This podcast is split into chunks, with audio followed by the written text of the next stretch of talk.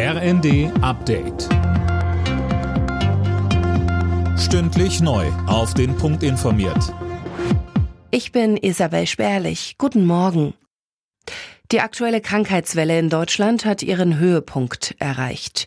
Das hat der Präsident der Intensiv- und Notfallmedizin Karagianides dem RND gesagt. Demnach zeichnet sich beim RS-Virus, aber auch den anderen Infektionskrankheiten ein Rückgang ab. Bundespräsident Steinmeier hofft, dass die Solidarität mit der Ukraine auch im kommenden Jahr fortbesteht.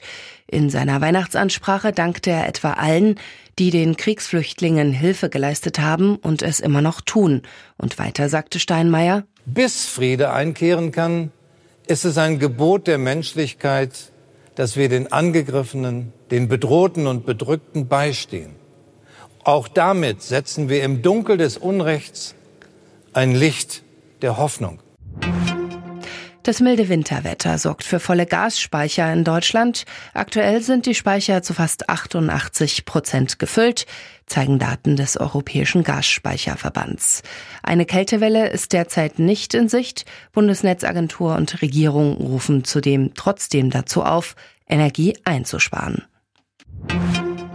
Nicht jedes Weihnachtsgeschenk kommt beim Beschenkten so gut an, wie er hofft. Umtauschen ist möglich, aber nur unter bestimmten Bedingungen. Im stationären Handel kommt es oft auf die Kulanz des Verkäufers an. Im Internet gilt die allgemeine Widerrufsfrist von 14 Tagen. Bei mangelhaften Produkten ist es wiederum leichter, sagt Ivona Husemann von der Verbraucherzentrale NRW. Niemand muss kaputte Ware akzeptieren. Hier greift die Gewährleistung und das heißt, ich kann innerhalb von zwei Jahren Fehler, die von Anfang an vorlagen, beanstanden und darauf bestehen, dass es entweder repariert wird oder dass ich eine mangelfreie Ware bekomme. Alle Nachrichten auf rnd.de